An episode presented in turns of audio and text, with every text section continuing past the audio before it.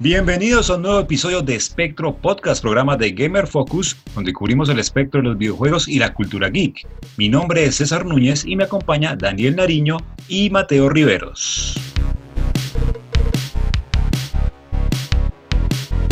Y en esta oportunidad vamos a viajar un poco al futuro, más exactamente al 2020, porque Sony ya está preparando todo el festejo que será PlayStation 5. Ya se ha hecho oficial que esta consola llegará en 2020 no hay una fecha específica, pero probablemente llegue a finales del año y con ello una nueva generación de videojuegos para Sony. Hay una guerra constante porque también se viene el futuro de Microsoft, pero en ese momento nos vamos a enfocar con PlayStation 5, lo que nos va a ofrecer su consola, lo que nos va a ofrecer su control y el posible catálogo de juegos y todo lo que lleva la compañía y los planes que tienen preparados para los jugadores. Podemos comenzar diciendo que esto ya se venía a venir desde hace un muy buen rato. Desde... Ese nombre, ¿no? Ese nombre no es ninguna sorpresa. Nada, y además con que, hay, que siempre hay una consistencia con los nombres de PlayStation. Entonces, si PlayStation 1, PlayStation 2, PlayStation 3, PlayStation 4, ahí estábamos hablando de que hasta que no entremos a los dos dígitos, yo estoy bastante seguro de que va a seguir siendo el PlayStation 6, PlayStation 7, PlayStation 8. Ahí el raro, el raro fue Vita, ¿no? El portátil. La portátil de Vita fue la que se alejó un poco, que ya se perdió. Y no creo que sigan, Sí, ya fracasó. No creo que vayan a volver al mercado portátil, la verdad, porque ya están muy metidos con la conexión del Remote Play, que es dispositivos móviles conectados a la consola, a, PlayStation 4. Entonces, en el futuro yo creo que estarán más unidos todavía esas dos cosas. Porque es muy regional. Ahora que ahorita que estábamos hablando de la PlayStation Vita, porque en Occidente completamente falló, sobre todo comparado con las ventas que tuvo el 3DS, que creo que incluso sigue, sigue siendo una consola fuerte. Va bajando, claro, pero teniendo en cuenta lo vieja que es, pues tuvo una buena vida, por decirlo así. Pero la Vita, por ejemplo, se mantuvo fuerte o creo que se sigue manteniendo fuerte en Japón. Ahí está como todos son los, juegos de anime, los juegos de, muñecos, de las novelas visuales. Novelas visuales. Pero bueno, volviendo a nuestro tema que es PlayStation 5, que ya tenemos un poco, eh, pues nos dijeron que llegará a finales del 2020, no tenemos una fecha específica, Sabemos que va a correr Blu-ray en 4K, va a poder reproducirlos. Eso pues ayuda mucho a, los que ya tienen sus películas actualizadas ya en, Blu-ray 4K. También va a tener el nuevo DualShock, seguramente será el DualShock 5. Hablan de que tendrá gatillos adaptables. Sí, hay, un tema interesante con, con esto, eh, con los buenos días, buenas tardes y buenas noches para nuestros oyentes que nos siguen en este podcast. Y, bueno, siempre es motivo de alegría, ¿no? Para mí ver que cuando se van acercando esas fechas, eh, especialmente por los eventos que tendremos, ¿no? O sea, durante todo el 2020 seguramente veremos mucho movimiento en, las ferias de videojuegos grandes. No sé si, si PlayStation vaya a subirse al E3 del 2020, no sé cómo sean los planes ya teniendo el anuncio oficial y pues una fecha pues definida, ¿no? Dijeron Holidays de 2020, y, bueno, pues sí, ahí nos, están soltando de a poquitos información de, de, lo que será la nueva consola de PlayStation. Llama mucho la atención todo lo que se está haciendo con el control. Y de hecho, porque si mal no recuerdo, algún arquitecto, algún ingeniero que trabajó en, en Sony comentó hace varios meses que eh, todo el tema de, vibración, ¿no? Del DualShock, no se ha evolucionado mucho en, los controles de PlayStation, según él decía, como desde que se implementó como el, primer concepto de vibración en, en, los DualShock, no se, no se trabajó más, entonces estaba muy rezagado con respecto a, los competidores y digamos con lo que tiene Nintendo Switch ahorita, que es realmente excepcional. Sí, el HD eh, Rumble es lo máximo, ya sí, uno lo siente. Entonces sí, esas mejoras yo creo que le, hacen, le hacían falta a, PlayStation especialmente, pero, pero bueno, es una de las tantas novedades que tenemos y, de las que seguramente iremos conociendo en los próximos meses de aquí a, Holidays de 2020, que es la fecha, la época marcada en el calendario para el lanzamiento de, de PlayStation 5. Juegos que vendrán en discos de 100 gigabytes, ya pues ya se sube la, eh, duplica un poco y pasa la tasa del Blu-ray normal, ya, ya llegará a 100 gigabytes en, discos, aunque se siguen manteniendo, ¿no? O sea, pues, por ahora la estrategia de pasarse al lado 100% digital no es opción para Sony. Es una transición difícil en el sentido de que muchos videojugadores todavía prefieren el, el formato físico, simplemente por el hecho de que sea físico. Pero coleccionarlo, sí, tenerlo en su, en su vitrina, en su librería. Sí, yo personalmente prefiero eso, pero tampoco puedo negar lo conveniente que es tener que, que como toda la librería en digital.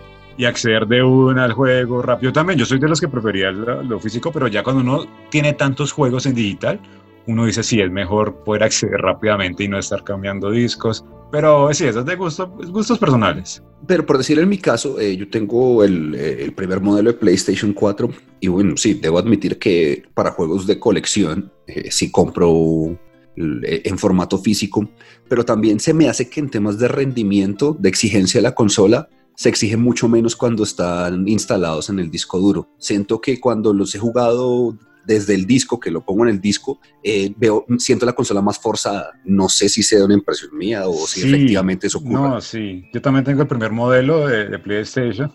Todos los juegos son digitales, pero por ejemplo juegos como mm, Shadow of the Tomb Raider o Red Dead Redemption 2, que son pesaditos, suena esa play como una turbina de avión, pero impresionante. Parece un, ventilador ahí, pero eh, no sé, que parece que saliera volando esa consola.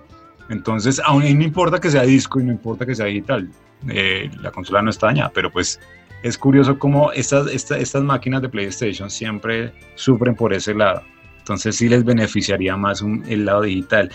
No sé, no sé cómo sería en el caso de PlayStation 5 porque ya son juegos mucho más exigentes todavía. Y pues bueno, es que... y es que para no ir más lejos, eh, con The Last of Us 2 van a ser dos discos, ¿no? O sea, ya vemos ya que... es el primer juego, ¿no? Es el primer juego de Play 4 que tiene dos discos exacto, entonces, eh, y va a terminar de lo que va como a cerrar la, la, generación y justamente va a ser de los más difíciles. Y eso nos recuerda a épocas clásicas de PlayStation 1 con Final Fantasy 8 y sus cuatro discos, Final Fantasy 7 y sus tres discos, eso sí, Metal Gear Solid. O recuerdo mucho también eh, el Metal Gear Solid 4, de, de, hecho que también como fue uno de los juegos, pues no, no de los primeros, pero sí llegó una eh, etapa temprana de PlayStation eh, cuando molestaban con el Blu-ray, que antes pues también los Metal Gear como que decían como cambia el disco 2, como ah no, verdad, esto es un disco Blu-ray que le caben tantas gigas, aquí puedes seguir jugando sin problema. El primer Metal Gear tenía dos discos, ¿no? Sí, dos discos, dos discos. Eh, pero sí, eso, eso en, Play 3 esa fue la ventaja, claro. Y era la burla ya antes a la, a la vieja tecnología. Incluso la burla más era que si ese juego lo adaptaran a, 360, si hubiese llevado como unos 30 discos, no me acuerdo, de, Xbox 360, eso era el meme también que, que, abundaba por ahí. Sí, era la puya, la puya que le decía la guerra, claro, en ese momento. Claro, porque era HD, HD DVD, sí, HD DVD versus Blu-ray, que Blu-ray pues se coronó como el formato ganador. Entonces no es extraño que PlayStation 5 haya optado por seguir el Blu-ray 4K porque pues ya la tecnología de los nuevos televisores, todo el 4K es, es, es, apropiado. Incluso PlayStation 4 Pro pues es el que permite ejecutar algunos juegos con esta tecnología. El A Noir es uno de ellos, de hecho. Pero a propósito, un punto a destacar eh, de lo que será PlayStation 5 es que el disco será de estado sólido, ¿no? Y esto pues tiene muchas más implicaciones de, de, lo que uno cree, digamos, de, yo he sido también testigo de que lo que es tener un computador con un disco duro normal versus un computador con un disco de estado sólido y si es una diferencia abismal tanto en tiempos de carga y, y leía que el, el tema también va a ser como que eso hará que los juegos sean eh, menos pesados, porque es un tema de con los assets, como, como los discos duros tradicionales, los que tiene PlayStation 4, por ejemplo, ponían el, el ejemplo de, de Spider-Man, ¿no? Que como para recrear la ciudad de Nueva York tenían que repetir muchas veces ciertos assets para que pues, se reprodujera eh, eh, en el juego, para que corriera al ser un disco de estado sólido, como que no hay esa necesidad, entonces que pues ya no, si no estoy mal decían como hasta, cuatro, hasta 400 veces se tenía que repetir, un mismo asset mm. para poder recrear eso, mientras que con el disco de estado sólido que tendrá PlayStation 5 ya no habrá esa necesidad. Entonces son temas de rendimiento que también van a favorecer y, y pues en teoría harán que los juegos no sean tan tan pesados. No, e, es obvio que, que, van a ser más, más, los archivos cada vez van a ser más grandes, ¿no? Por, por lo que requieren los juegos, por eh, capacidad, calidad gráfica, en fin, muchos elementos.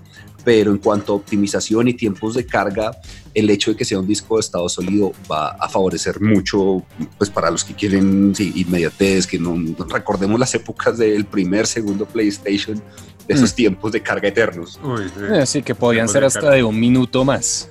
Sí, el mayor beneficio que le han, que le han apostado es el de los tiempos de carga y lo mostraban con Spider-Man de PC4, que ya viajar por la ciudad, por Nueva York ya era mucho más fluido.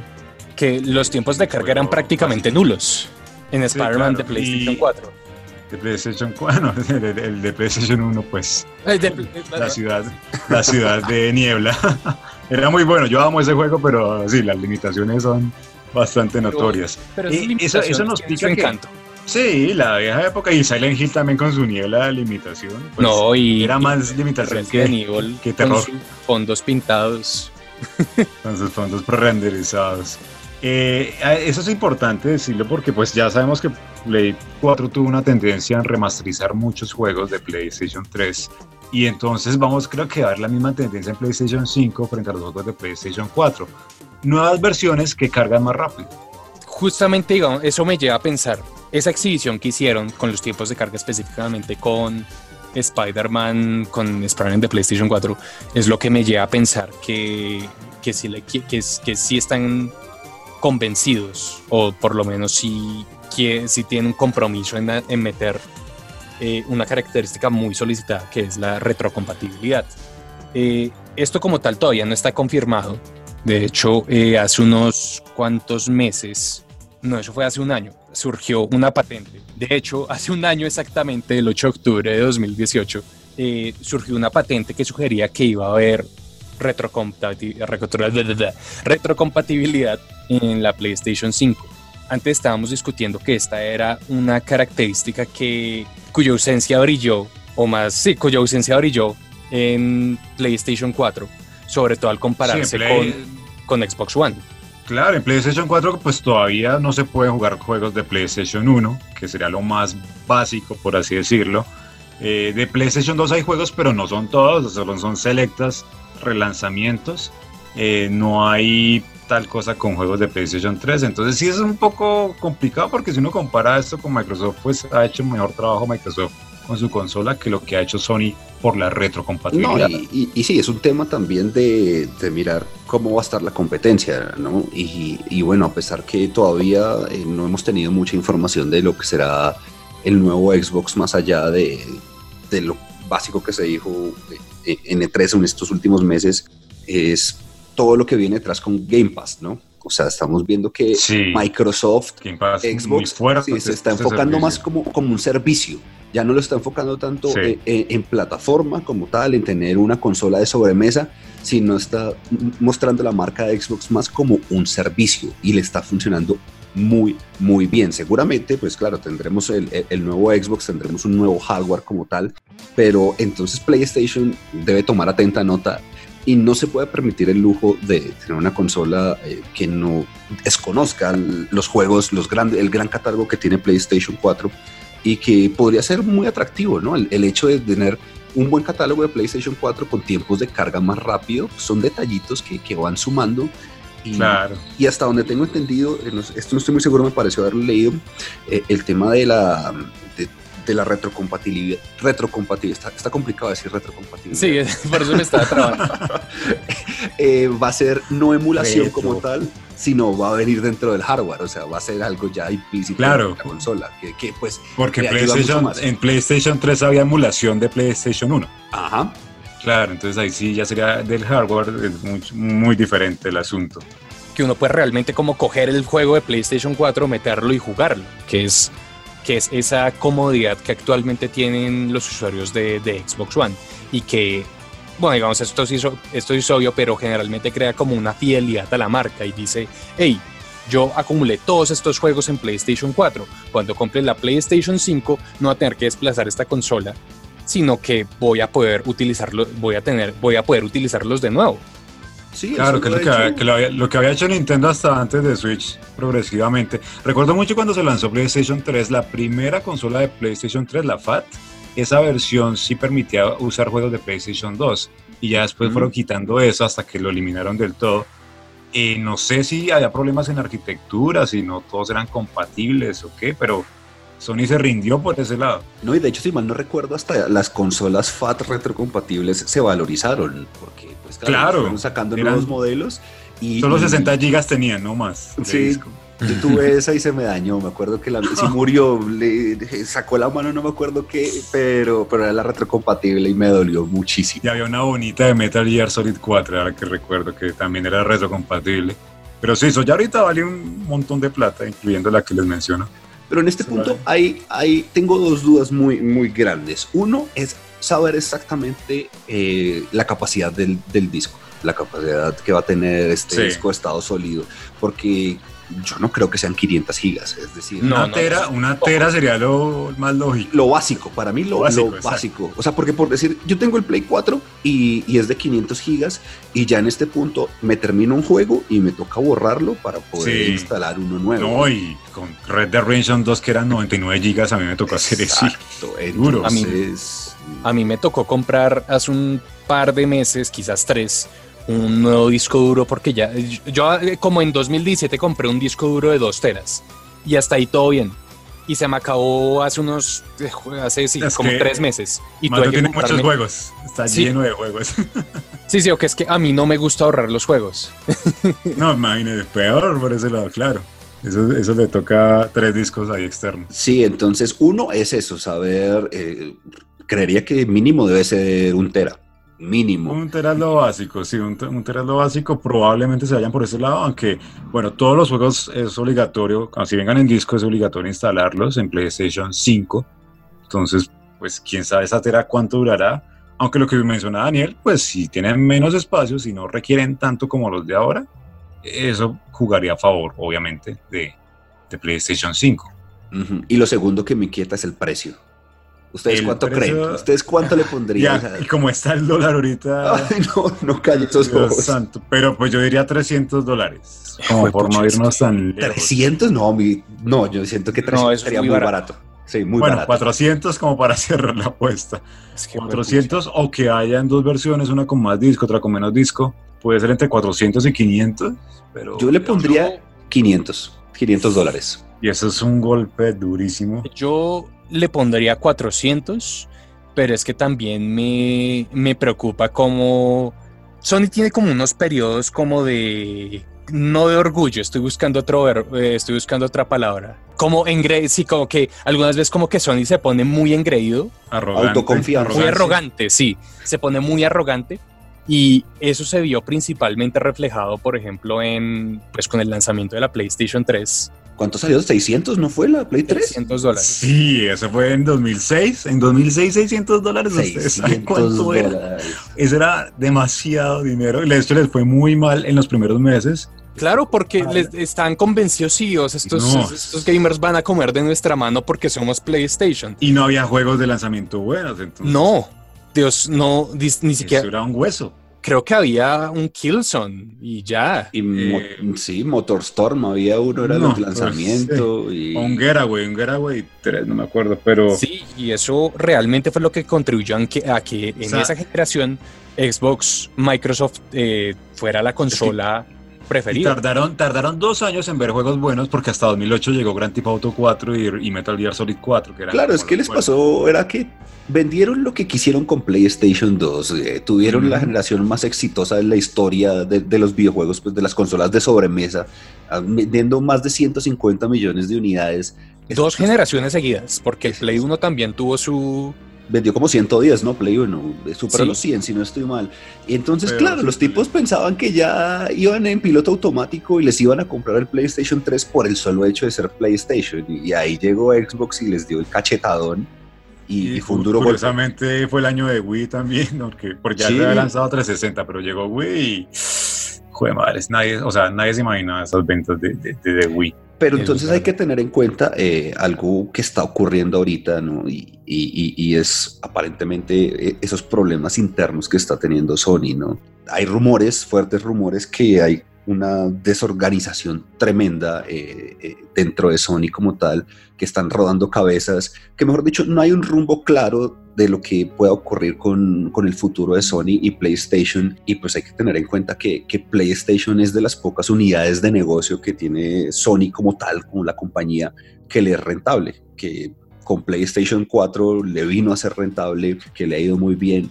Y, y pues sin duda ese tipo de problemas pueden afectar seriamente todo lo que es el futuro de, PlayStation 5, ¿no? Porque pues todas las decisiones de marketing, todas las decisiones de, desarrollo de los estudios que se van a firmar, en fin, hay una serie de elementos en juego que, que están en este momento y, en un momento tan crucial que, no sé, yo pensaba, yo, yo, yo lo llegué a plantear, qué tal que este anuncio haya sido una cortina de humo, ¿no? Porque de pronto eh, se está tomando mucha fuerza en medios eh, esta aparente controversia, esos aparentes problemas internos que hay dentro de, Sony.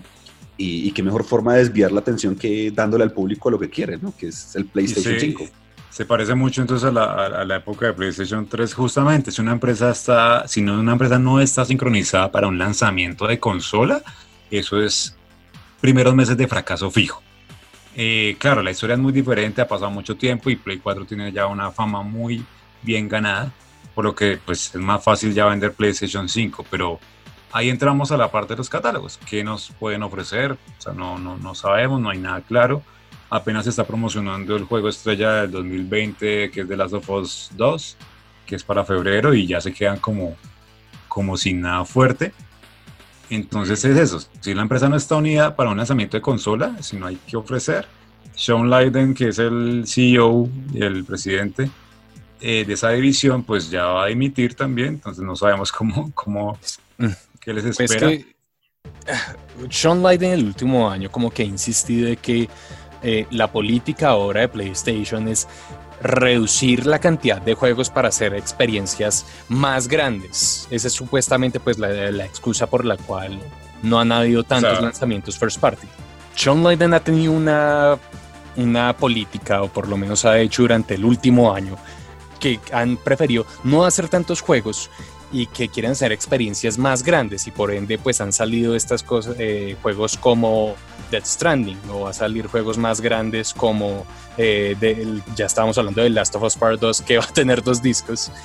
Entonces, si uno, si uno ve eso específicamente, pues uno puede decir, bueno, sí, quizás, eh, quizás sí está en lo cierto, pero uno no sabe si, si uno sabe realmente cuál es la justificación o si realmente como que están tan comprometidos con la calidad o el tamaño de sus juegos, no se sabe. Y ahorita que va a salir Sean Layden, quién sabe si van a seguir con esta política o si van a retomar. No, toca sacar más juegos, más juegos porque obviamente tienen que, tiene que ser rentable. Digo, sí, puede, puede que, un juego, que un juego grande venda bien, pero al final del, al final del día puede que, se, que sacando más juegos dentro de un menor plazo de tiempo saquen una mayor ganancia. ¿Quién sabe? O, el caso que mencionaba justamente, pues hablando de Last of Us Part 2, con, eh, es un juego enfocado en la historia, eso lo tenemos muy claro, y eso es lo que saca, lo que vende Sony es esa experiencia de la historia de él y bueno, todo el cuento de Last of Us, pero cuando lo anunciaron y recientemente con el tráiler no se anunció ningún multijugador, solo se había insinuado, después se negó y otra vez se volvió como a medio confirmar porque la gente, o sea, pese a que el multijugador no es lo más importante, en el primer de las sofas la gente lo quería de vuelta y criticó el hecho de que no hubiese sido eh, confirmado para, para la segunda parte. Entonces, en medio de esto, como que no estaba planeado o no lo querían meter tanto énfasis al multijugador, pero ahora sí les tocó cambiar ese, ese rumbo. Sí, pero el tema de la, de la historia como tal, de los juegos con una narrativa, por lo menos le ha dado resultado, ¿no? Faltaba a ver ya cada vez más cerca Death Stranding, a ver cómo le sale esa apuesta con, con Kojima. Pero por decir lo que pasó con God of War fue, sí, lo de God of War fue una cosa apoteósica y, y también me sorprendió gratamente ese juego. Eh, toda la vuelta de tuerca que le dieron, tanto en jugabilidad, como aventurarse a todo lo que de mitología nórdica. En fin, fue una, una gran apuesta que le salió muy bien a Sony y, y, pues salvo sorpresa mayúscula con The Last of Us 2, eh, seguirá el mismo camino y, y, también si no es que, bueno, con la retrocompatibilidad para PlayStation 5, seguramente tendremos un The Last of Us Part 2 remaster Sí, aprovechando sí, las capacidades de Play, de Play 5.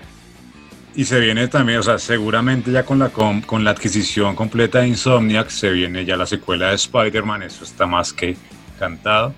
Eh, yo creo que War sigue también con, con, su, con su nuevo Kratos, con su Kratos Daddy. Yo creo que sigue también por ese lado. Hay, hay varios juegos que, que se mantienen fuertes. No sé si Uncharted, si Naughty Dog quiera volver con Uncharted. Lo dudo, la, es, pues no sé. Yo sé que marcaron un que- con el 4, pero pues uno nunca sabe, nunca se puede decir nunca porque que también Eh, vendió el como esta ex, bueno, no es una expansión, sino esta la que era protagonizada por estas dos chicas, el de, de los Legacy. Los Legacy, los Legacy. No estoy seguro de qué tanto vendió porque pues sí, no faltaba la comparación con, con Tomb Raider. Pero se lo vendieron por aparte después, ¿no? O, sea, o Sí, siempre se fue de forma disco- independiente. Se vendía como disco independiente. Eh, no era tan largo así que usted dijera la aventura, pero pues se vendía ya como que las expansiones todas se venden así por separado. El caso es que pues ya para una secuela de, de Uncharted no sabemos. Creo que le va mucho más fuerte con The Last of Us. Pero el punto, el punto es ese, es decir, bueno, estamos hablando de, de buenas franquicias de, que tiene eh, exclusivas Sony, que tiene PlayStation, pero ¿cuándo? Es decir, bueno, tenemos la consola PlayStation 5 para finales del, del 2020, pero de catálogo, ¿qué? Porque seguramente los mismos multijugadores, los mismos multiplataformas los veremos, que Call of Duty, que FIFA, y, y son juegos que también tienen que hacer una transición, ¿no? Es decir, en los primera, el primer año difícilmente el FIFA 21 o FIFA 22 va a diferir mucho de lo que es para su versión de PlayStation 4. Es hasta que ya ensayen un nuevo motor gráfico, como todas las implicaciones que viene con una nueva generación, ¿no? que ya para aprovechar las Bien. capacidades de, de la consola. Pero entonces, de catálogo, que no se puede lanzar al ruedo PlayStation 5 sin un catálogo, sin aunque sea un par de juegos que, que uno diga, oiga, sí vale la pena comprar la consola. No sé, miremos el caso de Nintendo Switch, ya te- tenía un Zelda detrás, tenía un respaldo como una franquicia como Zelda. Pero Play 5, pues todavía falta mucho, ¿no? O sea, también no nos adelantemos a los hechos. Falta más de un año para el lanzamiento de la consola y, y- y seguramente vendrán más anuncios en, en estos meses. Pero a menos que sea una de estas franquicias grandes, mm, creo que difícilmente llamará la atención del público, un- no sé, una nueva IP. No va a ser lo mismo decir, te prometo un nuevo God of War de lanzamiento con Play 5, a te prometo una nueva IP. Y es Mm. difícil que lo haga. Yo creo que por el lado de los remasters va a ser ese, esa situación. eh, algo muy parecido a lo que tuvo Wii U en su momento, que remasterizó varios juegos que ya habían salido en Play 3. Entonces yo creo que Play 5 puede sobrevivir a punta de remasters y ya se vio con el Play 4. Porque ¿qué? En, en el lanzamiento de Play 4 teníamos juegos como, como Knack, que no pegó. En absoluto. hay apuestas muy curiosas que, bueno, apuestan por la originalidad, pero no los jugadores quieren lo mismo. Básicamente lo mismo hecho, de siempre. pasó- a mí me pasó algo muy curioso y fue el año pasado regalaron Infamous Second Son en, en Sí. Plus. Yo no lo había jugado, fue uno de los juegos de lanzamiento de Play 4 y me pareció interesante las funciones que, que tenía el, el juego pues para aprovechar como lo- los, los elementos nuevos de- del DualShock 4. Y, a- y aprovechan el panel táctil y, Sí, el panel táctil, había unos, unos estilos de jugabilidad muy interesantes que se perdieron, que finalmente Claro, se es que al comienzo, al comienzo, claro, los desarrolladores al comienzo de una generación sí se votan por aprovechar el control, todo. Después se les olvida lo que, lo que ofrecieron. Eh, recientemente solo este juego, que es una novela visual érica, eh, novela interactiva, utilizó completamente el pad táctil. De resto, no sabemos. Sí, no- es un botón, es un start, Sí, es un es- select. exacto. Es un select. Sí, se usa para los mapas, para acceder a los mapas y ya. Pero No, no, el, la- otro, el otro juego que realmente como que como que yo pienso, mm, ¿será que utilizó el panel táctil? Fue el de ah, eh, Detroit Become Human, que lo utilizaba como para ciertos eventos. Pero para escoger las respuestas o algo, seleccionar No, como, no, como para, un como para- como que lo, generalmente lo utilizaba como cuando uno quería pasar las páginas de un libro o cuando uno estaba limpiando unos platos. O... Ahora, ese es el asunto. ¿Cómo que tanto va a variar el control de PlayStation 5 con el de PlayStation 4? Porque si bien tenemos en el, en el DualShock 4 el, el LED que no es tan necesario, no lo veo, creo que antes gasta mucha batería, así está en la más baja luz. Y generalmente no tiene como un uso Sí, eh, no, no. intuitivo. Es estético, es, es la sirena en Grand Theft Auto 5, de rojo azul, rojo azul. En Red Redemption 2 es rojo completamente. En, en Erika Resident Evil cambia- 2. En Resident Evil 2 cambia según la salud de Leon Sí, o de Claire. el estatus de salud. Eso es bonito, sí. eso sí, para que es Mm. bonito. Pero no, no, más allá es algo, no sé, innecesario, que consume batería innecesariamente. Pues de hecho, en la reedición del DualShock, eh, eh, el tamaño de la luz era mucho menor también, supongo que por, por temas de consumo de, de- de batería. Porque sí, la, la primera versión del DualShock sí era muy grande, sí me acuerdo que ocupaba como una parte más grande, pero en la segunda sí, sí le hicieron algo relacionado con el ahorro de, batería por, por lo mismo. Claro, y yo escuché a alguna compañía que quiere hacer lo que hizo Dreamcast en su momento, Sega con Dreamcast, y es meterle una pantalla más definida a- al control. No como un gamepad de Wii U, pero una pantalla pequeñita como para mostrar datos específicos. Sony había jugado con esa idea, pero pues nunca la aplicó al fin, solo con el panel táctil. Entonces no sabemos si hasta el DualShock 5 pueda, puedan ingresar esto, porque pues Sony no es que varíe mucho en los controles, la verdad. Sí, no, y de Hmm. hecho el reporte de Wired eh, dice que por lo menos eh, en diseño, si es muy continuista, no cambiará mucho. Sí. Eh, es el tema si este ajuste de los gatillos que, no sé, a mi modo de ver, es más, eh, no se me hace tan extraña esa terminología en cuanto a los controles para profesionales, ¿no? Para Suena gamers el control élite de Xbox. De Xbox. Ajá, exacto. Lo Es veo caro. más por ese lado. Y carísimo, sí. Sí. Eh, pero lo veo más por ese lado y, y, pues todo lo que venga con las novedades de- del sistema de, de vibración. Y, y, oiga, y otro punto importante también es, no sé, de pronto más de uno de las personas que, que nos oye, que nos escucha, seguramente vio como ese prototipo, ese aparente prototipo que, que circuló por la red. Un Y- radiador. Sí, era un radiador. Y resulta que eh, eh, no, fue, no era tan descabellado, no era tan alejado. Según los reportes, ese, como es un kit de desarrollo con el que ya están trabajando pues, algunas compañías, que sí es bastante cercano a, a ese modelo que se filtró, que sí, tenía como, no sé cómo escribirlo, como una U en la parte Como- frontal. es eh, como, eh, como media dona. Parecía como el motor de un auto, no sé. un- Sí, no, no, no era bonito. Mm, Sí, algo. De Sí, pronto no. ya aquí en, la- en la nota del podcast vamos a publicar la imagen para que tengan una idea o el enlace. Pero, pero no sí, creemos está que sea el bonito. diseño final, ¿no? No, No, eso- y, de hecho yo creo que se van a ir por lo, por lo básico, por lo sobrio, que es un diseño rectangular. No hay que, no hay que jugársela tanto como Nintendo. Nintendo es el único que se la juega con sus locuras de consolas, pero yo creo que Sony va por lo básico, juega a, la seguro, a lo seguro. Algo rectangular que se pueda poner vertical, me imagino. Y, y ya, o sea, no, no sé qué más se le puede hacer a una consola, la verdad, en diseño. Realmente la única de la familia de PlayStation como que destaca por su diseño eh, era, es la PlayStation 1 a mi parecer. Pero la versión One, Sí, PS1, Sí. que ya era como una sanducherita toda bonita. Que era Sí. como más blanquita, ¿no? Sí, era, sí, sí. era más pálida, no era tan Claro, uno, uno, uno comparaba el ladrillo de la primera con el, el PS1 y pues claro, muy bonito. Sobre todo lo, lo pequeño, lo, lo portable, lo que se le podía poner una pantalla portátil para, para jugar en, en no en cualquier lado, pero sí para jugar sin televisor. Eso era como la, la- la novedad de esa consolita. De resto, sí, Play 2, rectangular, un poco grande. El, el Slim Play 3 sí tenía, una cur sí tenía una curva, pero igual pues era una caja. Sí, y ya las versiones del DIM pues fueron bajando también. Play 4 sigue siendo un borrador, yo lo veo así, no sé, como Una forma de sanduchera. borrador. Entonces, por el lado del hardware, como decíamos, no es que se pueda apostar a hacerlo más artísticamente posible, pero pues eh, con el disco de estado sólido eso ayuda a bajar también el tamaño. Ajá, sí. Sí, y, peso, ¿no? Creo que también, sí. el peso hace es, mucho es más fundamental. ligero. Ya, y si uno mira Project Scarlet, sí se van por el lado un poco más pesado de la máquina.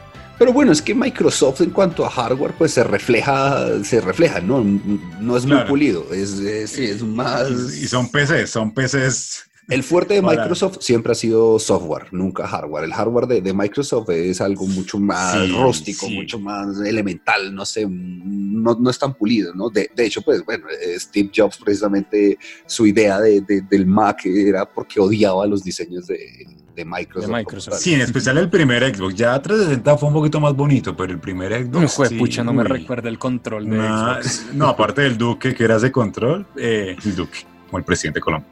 Pero aparte del Duke, eh, eh, esa, la consola como tal era muy pesada, o sea, no, no, no sé, no sé, tenía una piedra. Oye, esa torre de poder la que tenía como adicional, no, no, era terrible. El adaptador también, sí, el adaptador de, de, 360 también, sí, es un poco grande, ostentoso, porque pues en PlayStation usted siempre tiene el cable de poder y ya.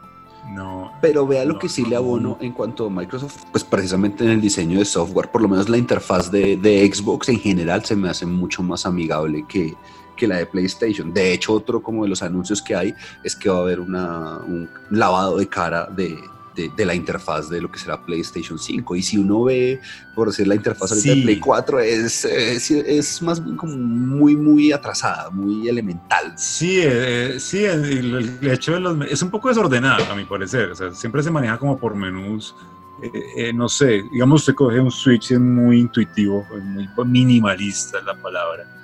Con Sony todavía esconden las cosas en los menús, como hay que rebuscarla un poco eh, Xbox alcanzó a parecerse un poco a Windows 8, si, no me equivoco, pero se alcanza a ser más accesible en este aspecto. En el, en el 5, no, no, no se me ocurre cómo hacerlo, pero yo creo que es por lo que ellos también todavía meten la parte de, películas, series, como de todo el ámbito de entretenimiento. Entonces, es, eh, mezclar, eso, mezclar los juegos con ese ámbito es lo que confunde los menús. Bueno, pues todavía nos quedan algunos meses eh, para saber exactamente qué, qué ocurrirá con, con, PlayStation 5. ¿Qué eventos nos quedarían así desde a partir de hoy hasta Navidades de 2020? ¿PlayStation mm. Experience va a haber este año o no? No, no. No, no, Igual que el año pasado, creo que se van a pasar por la galleta. Lo de 3 es raro porque la, la propia feria de 3 va a pasar por un proceso el otro año donde se va a convertir en un enfoque hacia los youtubers. Sí, como más influencers. Sí, entonces no sé si PlayStation vuelva a aparecerse a pesar de que tengan ya consola que anunciar. Yo apostaría que, que sí se van a presentar. Porque ya tienen algo. Es que el problema era que este año no tenían nada. Para el E3 no, no, pero sí, tenían cosas. pero lo mismo que, nos habían mostrado, lo mismo que nos habían mostrado los E3 aparte de los juegos que los juegos, pues The Last of Us, The Stranding. Claro, pero es el, yo creo que esa ausencia de N3 sí le hizo, sí le hizo mal a, Sony. Y al E3 como tal. No, es decir, o sea, que la marca que PlayStation esté en el E3 le da más peso, le da más valor al evento como tal. Pero, pero es que esto pues, lo debatimos también eh, en el podcast del E3. Esto se volvió un concurso de belleza, un concurso de popularidad. Mm, entonces, eh, independientemente de, de, lo que presenten, entonces siempre va a estar el ganador, el perdedor, quien hizo más, quien lo hizo bien, que tuvo el mejor anuncio.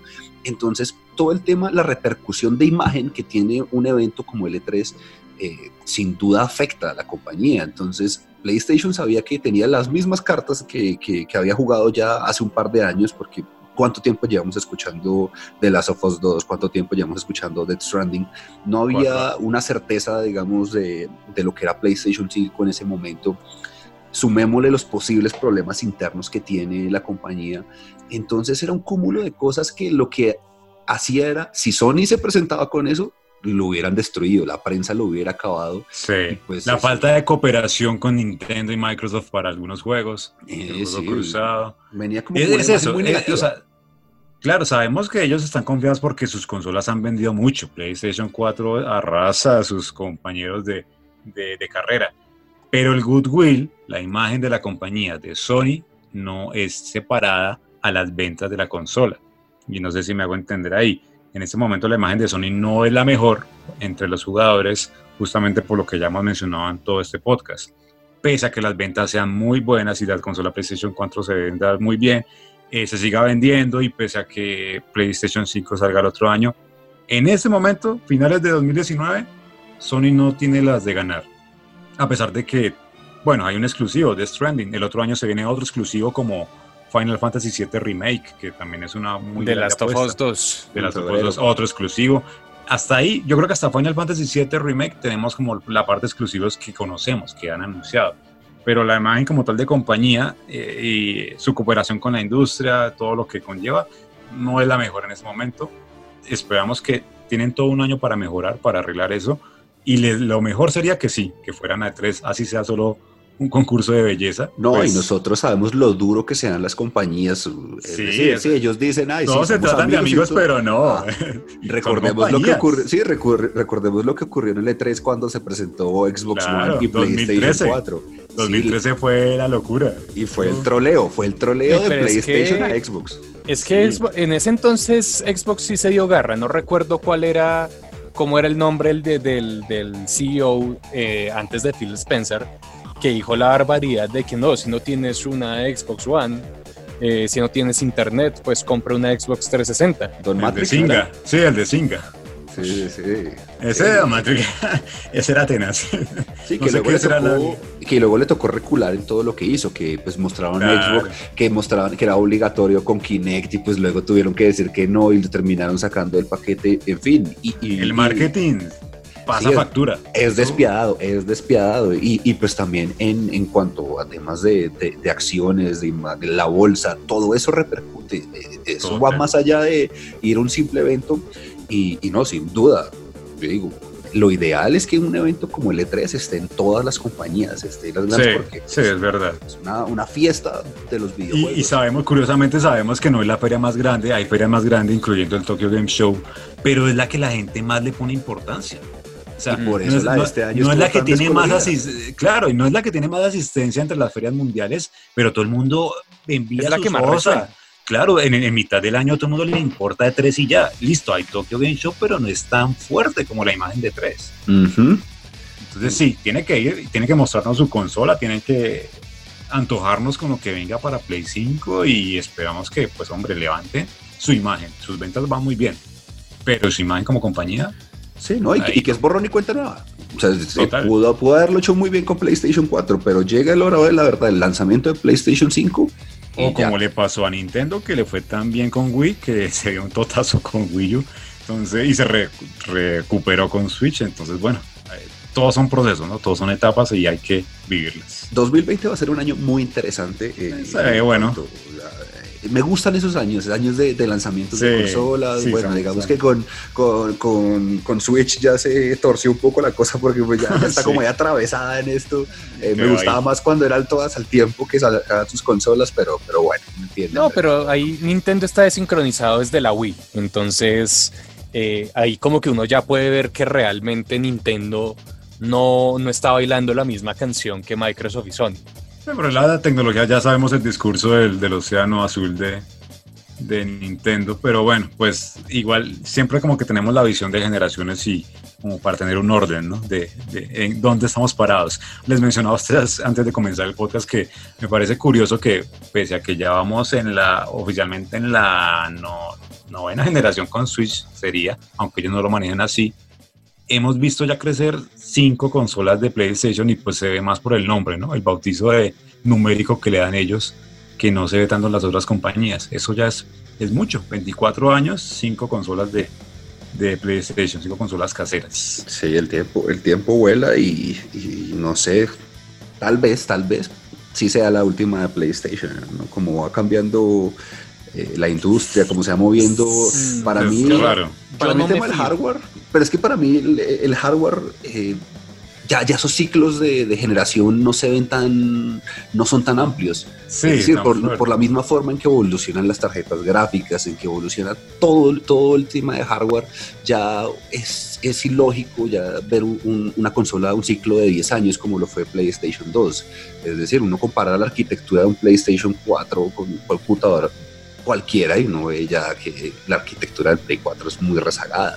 Y eso también va afectando al desarrollo de, de juegos. las desarrolladoras pues siempre van a trabajar o van a procurar trabajar con algo que aproveche al máximo sus capacidades y pues es la misma consola la que los está restringiendo. Yo creo que hasta que una compañía no se decida a no sacar consola, que yo creía que iba a ser Microsoft, en esta ocasión. Hasta que una compañía no se decida hacer eso, pues las otras van a seguir ahí. Nintendo es tan clásica que ellos van a seguir con sus consolas. Yo sí no los veo pasándose en ningún ámbito 100% digital. Y al que más creía que era Microsoft, pues ya anunció su proyecto Scarlett. Entonces, lo mismo, es una máquina que no va a ser como tan la generación, sino que va a ser como a largo plazo. Y Stadia que poco a poco se va desinflando, ¿no? no... Y sí, Google con su Stadia que yo la verdad no le confiaría a Google más cosas de las que ya le he confiado con, Internet, entonces no sé cómo les vaya a ir, pero no... En países como Colombia no le prometo. No, no, todavía falta, sí, falta mucha infraestructura. Total, o sea, aquí todavía no, aquí seguimos siendo tercer mundo, entonces no, no. Y eso es el precio, el precio de, el precio de la consola PlayStation 5, hacia dónde va a oscilar, porque estamos hablando que el dólar está tan caro en Colombia y si nos van a llegar que va a costar entre 400 y 500 dólares, o sea... Si cuesta entre, entre, 400 dólares, vaya y venga, Dios, no, al fin y al cabo no es culpa, no es culpa de Sony que el dólar esté tan, tan fuerte. Pero pues somos igual eh, nos afecta directamente. Pero pues no nos caigamos a mentiras, somos un mercado completamente invisible para, para Sony. Sí, total. Desgraciadamente sí, pero lo único que espero es que sí que como que no le salga la arrogancia, que ya se ha visto en otras ocasiones, y que ya listo, 600 dólares, y que, se, y que exactamente se vuelva a repetir la misma situación con el PlayStation 3, que es una consola con un precio súper inflado y sin juegos. Y en 2006, hace 13 años, o sea, 600 dólares en 2006. No he hecho la cuenta de la inflación, pero eso es mucho dinero. O sea, y para una consola es mucho dinero también. Y, yo la Otra cosa, se van a llorar. Imagínese. Y, y, yo creo que ya es obligatorio el televisor 4K para el PlayStation 5. No, es que sería un desperdicio, sí.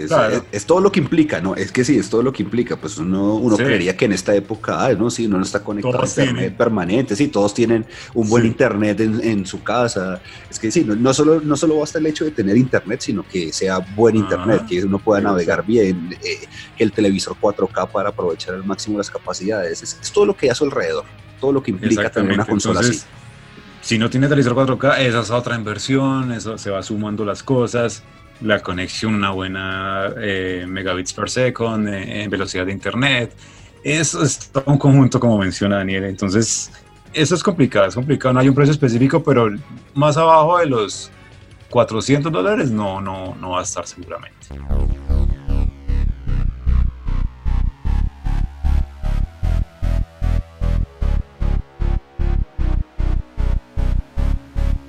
Ya vamos cerrando este episodio de Spectro Podcast enfocado en PlayStation 5. Vamos a ver qué nos trae el próximo año, pero por ahora nos queda esperar y esperar los exclusivos que vienen que son muy interesantes. Comenzando por The Stranding, siguiendo por The Last of Us Part 2 y terminando un poco con Final Fantasy VII Remake por el momento. Por ahora vamos a recomendar nuestros juegos, como cada edición de Spectro Podcast.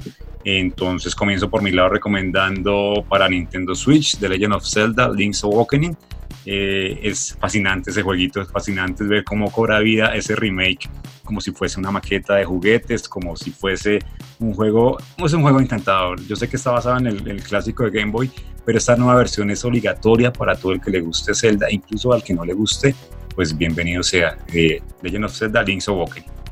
Por mi lado, eh, eh, yo tengo un problema serio y es, hace creo que tres semanas grabamos el podcast y yo recomendé Sensei Awakening para celulares y Frank está loco con ese juego. y yo también. Yo también eh, jugué algo pero bueno no me corrió tanto entonces ahí me quedé atrás. No es demasiado bueno no que casi ni, ni volvió a prender la consola para dejó el PlayStation 4 tirado por sí por un celular. me convertí en la persona que la persona que juega en celulares. Entonces me gusta mucho si no lo han probado pruébenlo, descárguenlo, pero si caen en la droga digital no fue por mi culpa. Entonces. no, me encantó, es que tiene toda la música de la serie animada, ¿no? esto era belleza. Es, eso es lo bonito, eso sí. No, y un buen sistema de progresión, la verdad se me hace justo, pensé que iba a ser más, más pay to win y, y no, me ha gustado, de hecho creo que por eso me tiene tan enganchado, muy buen sistema de progresión y pues bueno, aproveché que The Last of Us está gratis en Plus ahorita y, y, ya que medio solté esa insella, lo empecé de nuevo para estar preparado para The Last of Us 2. Entonces, si no lo han jugado, aprovechen que está gratis en Plus durante todo octubre. Juegazo. Bueno, yo en cambio recomiendo un juego que como tal no es nuevo, pero sí tuvo un cambio bastante grande Destiny 2 se volvió gratuito la semana pasada y con este, y con este cambio, como decirlo, no de monetización, bueno, también un cambio de monetización, pero con este cambio también llegó lo que es la nueva expansión. Eh, igual es un juego bastante completo en lo que para los que quieran comenzar. Y básicamente le concede uno acceso a los nuevos jugadores, les concede acceso a todas las locaciones, incluso a la, a la de la nueva expansión. Tiene básicamente todos los contenidos del primer año y le da realmente a uno como una buena prueba de lo que ha sido la experiencia para uno de, de ser un guardián, como se dice ahí.